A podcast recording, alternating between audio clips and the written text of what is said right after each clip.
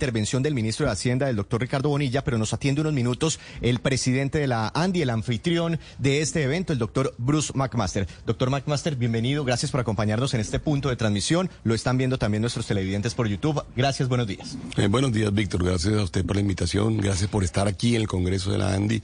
Saludo a Néstor que está allá en Bogotá y saludo pues a todos los, por supuesto, a todos los panelistas. ¿Por qué está viendo usted que la economía, doctor eh, McMaster, está al borde de entrar en recesión? Bueno, es que un 0.3% es algo muy parecido al 0%. Es cierto que eh, esto había sido previsto eh, en las proyecciones que habíamos hecho inclusive nosotros en el mes de noviembre y mes de diciembre del año pasado. Eh, me, me, me, llama mucho la atención que la gente le dice a uno, no se sorprenda que eso ya, ya, ya se había proyectado, pero es que resulta que se había proyectado y lo que debía haber es generado una cantidad de alarmas, una cantidad de ojalá programas contracíclicos que no se pusieron en ejecución, lo que sin duda alguna pues nos tiene, digamos, con ese segundo trimestre tan malo. también es una ratificación de una tendencia decreciente que nos preocupa porque no sabemos realmente qué va a pasar con el tercer trimestre, el que estamos viviendo hoy en día. Todos sabemos, por ejemplo, el decrecimiento que hubo, por ejemplo, en industrias como la industria de venta de vehículos o de motocicletas, donde el, año, el mes anterior fue el peor mes de la historia en términos de decrecimientos en vehículos. Eh, realmente sí, yo creo que las alarmas están puestas sobre la mesa y lo que más preocupa en realidad es que no vemos todavía, digamos, como señales claras, digamos, de medidas contracíclicas que nos permitan contrarrestar eso. Ese es el plan de choque que esperan ustedes desde el gobierno nacional. ¿Será que de pronto el ministro ahorita en la mañana, si usted ya pudo hablar con él, viene con algún anuncio en ese sentido? ¿Cómo será ese startazo, el impulso fiscal que le puede dar el gobierno para que no cerremos en, en rojo este año? Pues ojalá fuera así, porque es justamente lo que yo creo que no solamente nosotros, sino todo el país está esperando. Es que un país que en todo caso no crece o crece muy, muy poco, como el 0.3%, es un país que no es capaz ni siquiera de absorber la mano de obra de la nueva gente que entra, digamos, a la economía. Es una, es, eh, es realmente una inmensa necesidad para todos poder tener mayor crecimiento. Entonces yo espero que sí lo haga, también que el presidente eventualmente mañana de repente, digamos, se meta en el tema y nos cuente cosas, eh, de manera que yo sí tengo esa ilusión de que eso se pueda dar el día de hoy.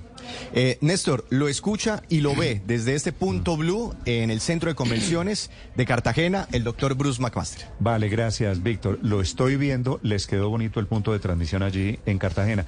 Doctor Bruce, eh, buenos días. ¿Usted ve venir, está enterado? Lo tomó por sorpresa el anuncio del presidente Petro de que viene fuera de todo renegociación del TLC con Estados Unidos? A mí me parece, Néstor, que esa es una noticia que tenemos que transmitir con mucho cuidado y me refiero no a usted ni a los medios de comunicación, sino al gobierno nacional, en el sentido de que eh, eh, siempre los TLC se pueden renegociar. Fíjese usted, por ejemplo, todo el proceso que hubo alrededor del NAFTA cuando Estados Unidos le plantea a México y le plantea a Canadá la posibilidad de renegociarse. Eh, lo importante es que la renegociación no significa que digamos que, entramos en un, enfrentamiento con quien hoy es nuestro principal socio comercial. Eh, para Colombia es muy importante cuidar esa relación. Yo creo que tenemos que ser firmes frente a Estados Unidos. A mí esa, esa parte de la, de la actitud me gusta en el sentido de que eh, normalmente las negociaciones comerciales son eso, negociaciones, son, son situaciones, digamos, en donde cada uno, por supuesto, quiere mejor resultado para su lado. Eh, Estados Unidos es muy bueno en eso. Históricamente Colombia no ha sido tan bueno en de manera que sentarnos a conversar para tratar de ver qué se puede mejorar para Colombia no es una mala noticia. Eh, lo que no vale la pena, sin duda alguna, es que vayamos a generar un, un enfrentamiento con quien hoy es nuestro principal socio comercial. ¿Y usted cree que Estados Unidos le dice a Colombia, renegociemos para pactar mejores condiciones para ustedes? Digo porque usualmente bueno, cuando, uno abre esa puerta eso no sabe cómo termina, ¿no? Exactamente, eh, yo creo que y hay que ser muy estratégicos en ello. Además porque entre otras cosas esas renegociaciones no son tan sencillas como simplemente sentar a dos ministros o a dos presidentes. Esas renegociaciones pasan por los congresos de los dos países. Entonces no es tan sencillo hacerlo, tendría que ser verdaderamente un acuerdo de, voluntades muy fuerte en donde ojalá hubiera posiciones que permitieran ganarle a las dos partes, que permitieran que las dos partes ganaran mejor dicho. Eh, que, es, que ahí debe estar el reto grande. De resto, de no se nos puede olvidar que el TLC es un acuerdo internacional ratificado por el Congreso colombiano. Eh, no es tan fácil sentarse a hacer eso.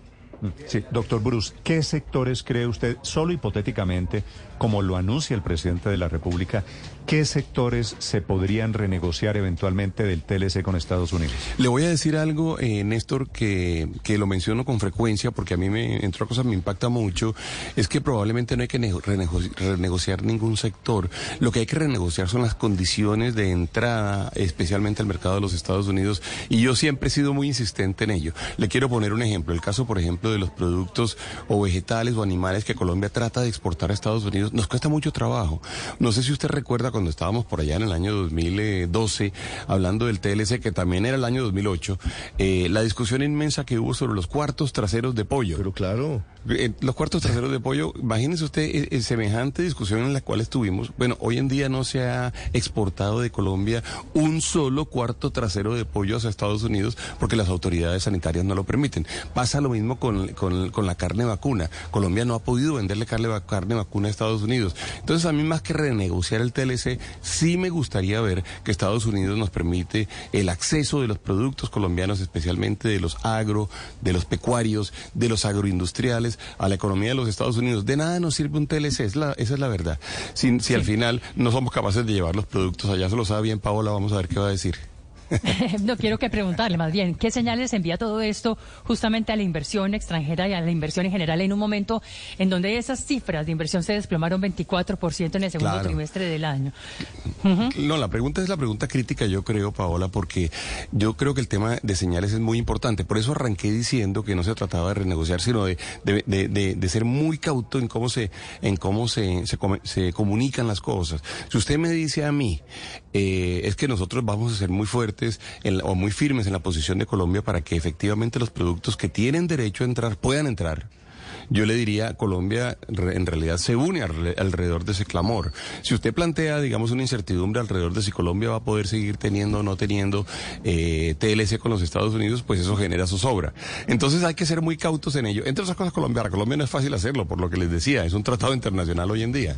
Eh, luego está el, comentario sobre, el, sobre la caída en la inversión del 24%, que es sin duda alguna, yo lo tengo en la presentación que voy a hacer ahora, sin duda alguna es uno de los de las señales de alarma más fuertes que tenemos que en este momento leer eh, de todas las cifras que estamos recibiendo que, publica el DANE. Sí, doctor McMaster, hace cerca de un año el presidente Petro ya había dado puntadas de hacia dónde iba su idea de una eventual renegociación del TLC y habló, por ejemplo, de los productos agrícolas y dijo que terminó siendo un fracaso para el agro colombiano porque terminó impulsando a muchos campesinos hacia los cultivos ilícitos. Cuando hay una renegociación, usted tiene dos posibilidades, o usted negocia mejor o negocia peor, y ese también es el riesgo que existe ahí. Estados Unidos avance más de lo que logró en el TLC pasado. ¿Cómo se puede llegar a, un justo medio o a que realmente sea beneficioso para Colombia y no que termine siendo un tiro en el pie? A mí, Ricardo, me parece que es una versión maximalista o exagerada, digamos, decir que el TLC condujo a, y yo diría que no solamente exagerada, sino probablemente equivocada, a que hubiera mayor eh, eh, cultivos de, coca en, el campo colombiano. Esos son, yo creo que los problemas son como muy, muy diferentes, entre otras cosas porque Colombia para poder exportar, un campesino, un pequeño campesino, por supuesto, no tiene la forma de exportar directamente ningún producto. Paradójicamente, la, economía ilegal sí le ofrece, digamos, mecanismos de exportación a los campesinos. Al final, eh, y no quiero hacer una, un elogio a esa economía, pero es la verdad. La verdad es que ellos, a través de todas esas redes criminales, logran sacar el producto a Estados Unidos con muy poca con muy poca utilidad para el campesino colombiano, es cierto. No, yo lo que creo, Ricardo, es que verdaderamente el reto grande es lograr tener acceso a nuestros productos allá, porque la verdad es que casi todo está arreglado e incluido dentro del TLC actual. Y coincido con su opinión. Uno no puede en este momento sentarse a creer que ahora somos nosotros mejores negociadores y que de, de, entrar en esa licuadora vamos a salir mejor librados. Uno debe ser consciente de, cuando uno entra en estas, en esas mesas de discusión, pues la, la contraparte, la otra parte, pues también tiene aspiraciones y además, pues no es que sean malos negociadores, ¿no? Bueno, mm, ya, ya tuvimos el ejemplo. Se negoció el TLC en el gobierno de Álvaro Uribe. El presidente Petro suele poner ejemplos, que son los caballitos de batalla, y aquí puso el del maíz, que va a ser muy interesante. Doctor, eh, doctor McMaster, una pregunta final. ¿Ustedes tienen confirmado a propósito que viene, que va el presidente Petro a Cartagena? Eh, sí, Néstor, nosotros tenemos en este momento confirmación de presidencia de la República alrededor de su presencia aquí, lo estamos esperando. Hace un año Eh, vino. Hace un año vino, tuvimos una conversación eh, larga, eh, fue su primera conversación eh, frente a los- al mundo gremial, diría yo. Eh, esperamos, por supuesto, tenerlo, tener la oportunidad de conversar con él mañana. Sí. Gracias, doctor McMaster. Lo dejo que atienda allí su congreso. Muy amable. No, gracias, Néstor, a usted y a todos. Gracias, Víctor. Bruce McMaster es el presidente de la ANDI. ¿Qué viene? Víctor, se está despidiendo. ¿Qué viene, qué viene ahora en la agenda de la ANDI? 8 de la mañana la intervención del, Del ministro ministro. de Hacienda, Ok. el doctor Ricardo Bonilla, como acaba de escuchar usted a- al doctor Bruce McMaster, de hecho ya va a recibirlo, eh, esperan como, como esa, ¿cuál es la estrategia, la política del gobierno nacional para reactivar, para reanimar a, a la economía? Eh, hemos sabido, Néstor, que, que el ministro de Hacienda viene con un mensaje de optimismo. Él va a contarles que en el primer trimestre, o, o va a recordar que en el primer trimestre crecimos un 3%, que en el segundo trimestre, claro, fue, fue, fue un crecimiento muy bajo, muy malo para la economía 0,3, pero cuando se promedia todo el semestre, la economía va a 1,7. Si se logra mantener esa dinámica, pues el país podría terminar el año en positivo y dará algunas señales eh, sobre, sobre cómo podría ser esa, esa reactivación. Es lo que todos están esperando aquí. Ahora, el anuncio económico, Felipe, de las últimas horas es esta renegociación del TLC que el presidente da como un hecho. No hay mucha más información diferente al anuncio oficial. El presidente